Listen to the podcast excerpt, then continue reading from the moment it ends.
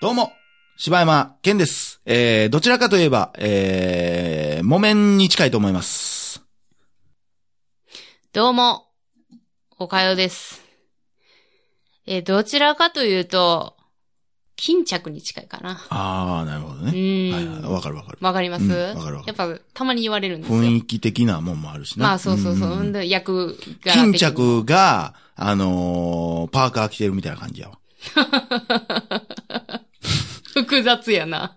おしゃれやわ、であ、そう。も。うん。ということで、はい大々だけな時間でございます。はい。前回、まあ、ヤクザと憲法の話をちょっとしてた途中やったんやけども、はいまあ、続きと言いますか、うん話していきましょう。うん。岡谷さんはこう、まあ、なんかそう、どう思われたんですか、こ全体的に？う。うん、全体的にやし、まあ、今のさっきの話の続きでもいいしね、こう、あの、おっちゃんしかり。なんかその、あのーそういうこう、暴力団に入る理由っていうのの続きで言うと、うんあの、いっちゃんこう、若造の男の子の話になっあまあ、そたじゃないですか。こはね、やっぱね、思うとこあるよねう。んん。で、まあ、その、あの子若造がって、言ってもあれ何年も前やから今めっちゃ偉なってたらどうするの？ほんまやね。え、だから、4年前ぐらいの映画。そうそうそう。ん、で、撮影なんかもっと前やろうからあ、な。そうかそうか、ほんまやねう。ん。ほんまやうね。ん。なんかもう、あの、何、何やったっけ？若頭とかなってるかもしんね。なってるかもしれん。分かれへんね、そればっかりはね。ああほんまに。なんかでも、あの子、ええよな。うんあの子の喋り方っていうか、なんか、若造っぽいやん。そやな。まあでも、足は、ななんちゅうの？そやな。でも、すごい。い、なんていうんやろな。これはほんまに、失礼、失礼といえば失礼なんかもう、どの立場から言っていいんか分からへんからさ、あの映画って。ねその、どう聞いてても、まあ、めちゃくちゃ若い。10、うんと、21って書いて。あ21うん。高校卒業してから来いみたいな話なかった？あ、ほんで、高校卒業するまで待ちはって。やろ？ううんってことは19ぐらいじゃないあれ。えで、あ入って3ヶ月とかやろあれ。でもあの、プロフィールというか、その名前出るやん。あそこに21って書いてたから、だからちょっと経ってからのあれなんじゃう？大学出てもうてるやん入っ。たのは、短大卒になってるやん。まあ、ほんまやな。でも21とか言ってたよ。あ、ほんま？わからんけど、そううん、ちゃうかな。まあでもなんかこう、そのほんまに新米3ヶ月の子がずっとその、何やったっけ？なんか、なんか名前があったわ、そういう、役職にね、名前があって、住み込みみたいななんかあったんやけど、その子がね、うんこう、もうパッと見普通の子、うんもうほんまに若い、うん。もう、なんやろ、真面目そうなと真面目いうか。そうなね。で、そんな全然そっちに行くような感じじゃないけど、うん。ちょっとやっぱ変わってはる。んで、何の話してても結局いじめの話になるっていう。いやなんか、そのなんでヤクザになったんですか？みたいな。いうん。や、あのーなんか世の中ね、あの、いろいろ、社会が悪いとかいろいろあると思うんですけど、なんかそういうのがあるからやっぱ学校とかってやっぱいじめとかっていうの起こると思うんですよねって。自分がいじめられたとかそういう話一切せえへんけど、うん。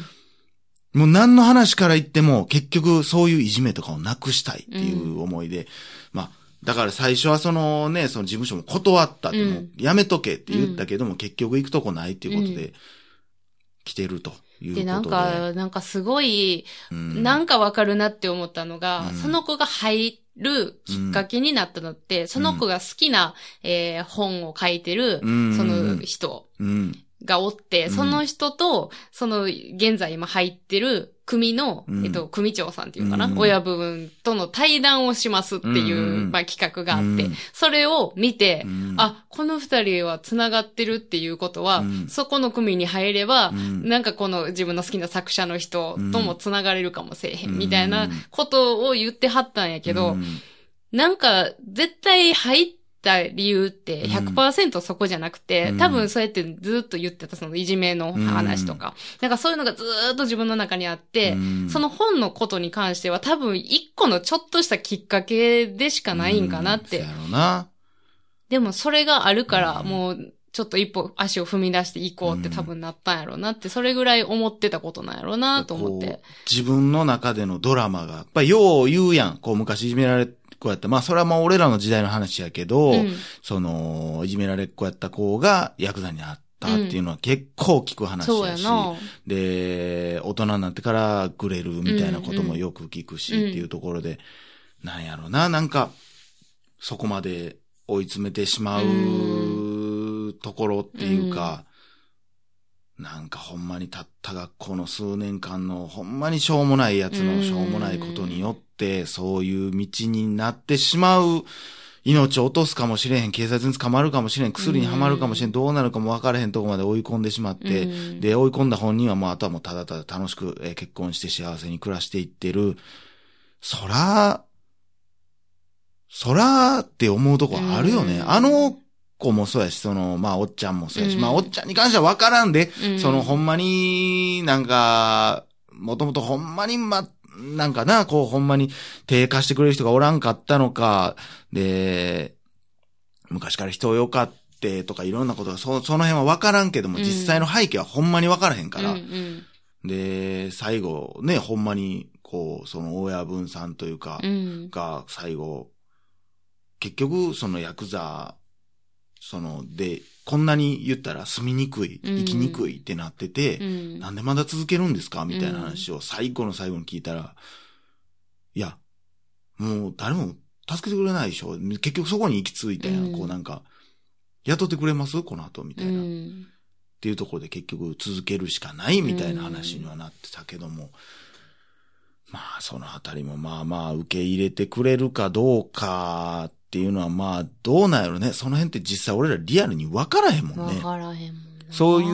う道をやめた人っていうのが、うん行く道がほんまにないのか、うんやっぱそのマークされたりとかっていうのもあるんかもしれないですけど、どうなんか分からへんし、うんそういう人って、まあやっぱ雇わへんとかもあるんやろうけどな。うーん。今でもだって、ほんまにそんな言葉使う話もあんましたいわけじゃないけどさ、うん生まれた、うんその場所での差別とかっていうのも、会社とかでも未だに聞くやん。うんうんで、俺らも中学校ぐらいの時とかにそういう映像も見せてもらったし、もう俺らからしたら何がって思うけど、うんやっぱうちらのおかん世代の時でもまだやっぱあったらしいから、普通に。に。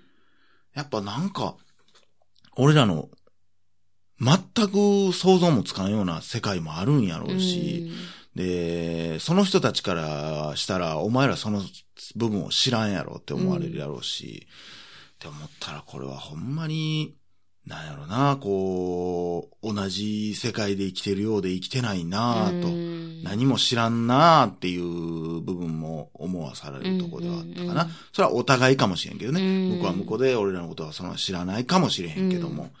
うーん、で、まあそのきっかけになってる人たちはいっぱいおるからな。ううんーん、まあ完全にそこを住み分けてしまった部分っていうのもあると思うし、うんっていうところでね、難しいなっていう。ねもうただのこれ NHK ですよ、こんな番 そうですね。ーん、でもそれぐらいドシッとくる番、あの映画やったそうですね。ね。うんなんかこう、いろいろ考えさせる。その、なんかヤクザっていうことだけじゃなく、うんその人間のその、まあ、権利とかっていうう、んちょっと大きいくくりでもうん、ちょっとかん、いろいろ考えましたしうね。ん。まあ、そうやね。まあ、その辺も難しいとかね。なんかその予告でも言ってるけど、こう、ヤクザというかそっちの暴力団の息子やから幼稚園入れてもらわれへんとか。うんまあ、その、どっちの気持ちもわかるって思ってまうもんね。やっぱりどうしても。う。うんん。その辺は、やっぱり、なんか、すごいこう、ちょっとリアルな話をすると、うん。あの、私の病院に、うん。あの、もう、その、抜けてはりますけど、うん。あの、もともとそうやった人が患者さんで来ててう、ん。で、もう、あの、まあ、その診察でうん。ちょっと服脱いだりとかするから、うんもう普通に最初から知ってたんですけど、うん。まあ、それでも普通に、あの、気さくに接してたら、うん。ある日、うん。なんか、呼ばれて、うん。あの、もう、その、だいぶ体がいいから、うん。もう多分あんまり病院来おへんからうん。言うけど、うん。もう、あの、こうやって普通に接してくれたのは、うん。あんまりいないねっていう、その周りに。やっぱりそういう風な、まあ、肩書きというか、うん。分かったら、うん。なんとなくその、態度で分かると、うんちょっと引いてるみたいな。うんで、普通に、やっぱり接してもらうことだけが、すごく嬉しいから、うん。それはもう、その、こういう、その肩書きがある人だけじゃなくて、うんまあいろんな境遇の人がおるから、うんそんな人をもう関係なく、うんそうやって喋ってくれるのが、を大事にしてなって言われて。だからやっぱり結局そういうのに植えてはるんやなっていうのはすごい思って、その時に。まあ、それがもうまさに、もうね、そのタイトル通りというか、うん。やっぱこう、人としてっていうところやなっていう、すごいエピソードやん、それも。うん、そうですね。じゃあ、岡谷ん。さん自体に言うたってことでしょ？あ、そうです、そうです。呼ばれて、言われて。呼ばれてって言ったらなんか、声かけられてとかで。あ、そう、まあ声かけ呼び出されたみたいな感じ ちょだいちょいちょいって呼ばれてって感じです。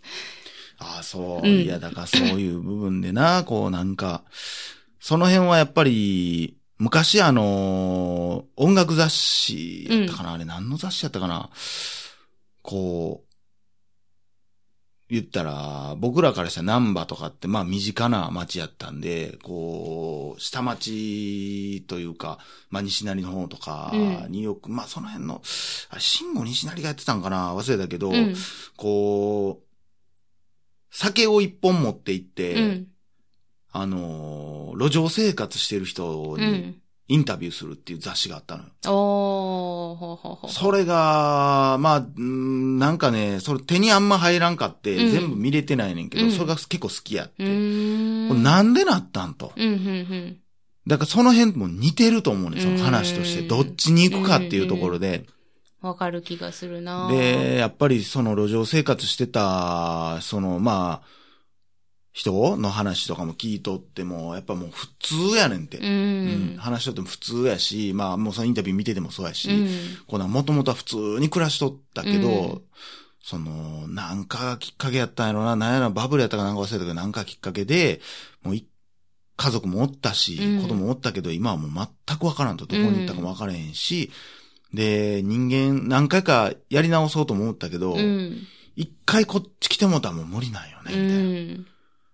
ん。もう多分それはいろんな意味で、もう目線もあるやろうし、まあ、あと自由っていう意味もあるんやろうけど、うんその話を聞いてるとね、うん。こう、やっぱり、なんやろな、いろんな意味ですごく時間に追われてるやんか。うんやっぱこの普通に生活してるとね、やっぱそういうのがもう全くなくなるし、うんその人の目をほんまに気にせんでよくなるみたいな。それをまた戻った時に、やっぱそれってすごいことやねんって、やっぱ戻るっていう生活を。そうん、働いたらええやんとか、そんなことじゃないと。うん。その人間としての生き方が全く違うから、うん。やっぱそこに関しては、そんな簡単なことじゃないし、やっぱり、そのリピート率がめちゃくちゃ高いねんて。うん。そういうなんか、施設みたいなんで、なんかあるやん、こうなんか、1ヶ月か2ヶ月ぐらいはそこで生活できるよみたいな、うんその間に就職先探してね、みたいな、うんそういうマンションじゃないけど、そんなのもあったりするけど、結局やっぱそこ行ってもやっぱ帰ってきてしまうねんて。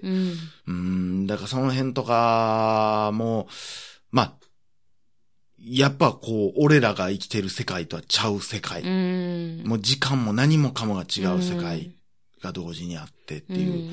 うんで、そういう人たちもやっぱりだから最初のきっかけよね。だからその人も多分、そのさっき声かけてくれた人もそうやけど、やっぱ最初のきっかけやん。うん。で、そうやって喋ってみたら普通の人やったり、逆に人を信用する人やったりもしたやろうし、うんなんかその辺も、ねこう、考えさせられるけど、うん。またこうしてしばらくしたらそういうことも考えなくなってしまうんやろうけどね。うんん。だから、周りで困ってる人がおったら、助けれる人間ではありたいなとは思うけどな。うん難しいよな。じゃあ助けてって言えるかって言われたら俺もわからへんしな。うん考えたことないわけじゃないし、全然。うん。そのそっちの、そのヤクザとかになろうとかもちろん根性ないから思わへんけど、やっぱ将来、もう、社会的に無理なんちゃうかなって思うとこあるしね、うん。こう人間としてやっぱり、まだ今若いからこうやってやってるけど、うん。まあ、そっちになることも全然あるんちゃうんかなと、ほんまにうん。のたじ、のたれ死ぬ人生、なんやろなみたいなことも思ったりするしなまあ、ということで、はい、ということで、えー、だいぶ重い話でしたが、えー以上、柴山健でした。はい、おかよでした。心地よいミュージック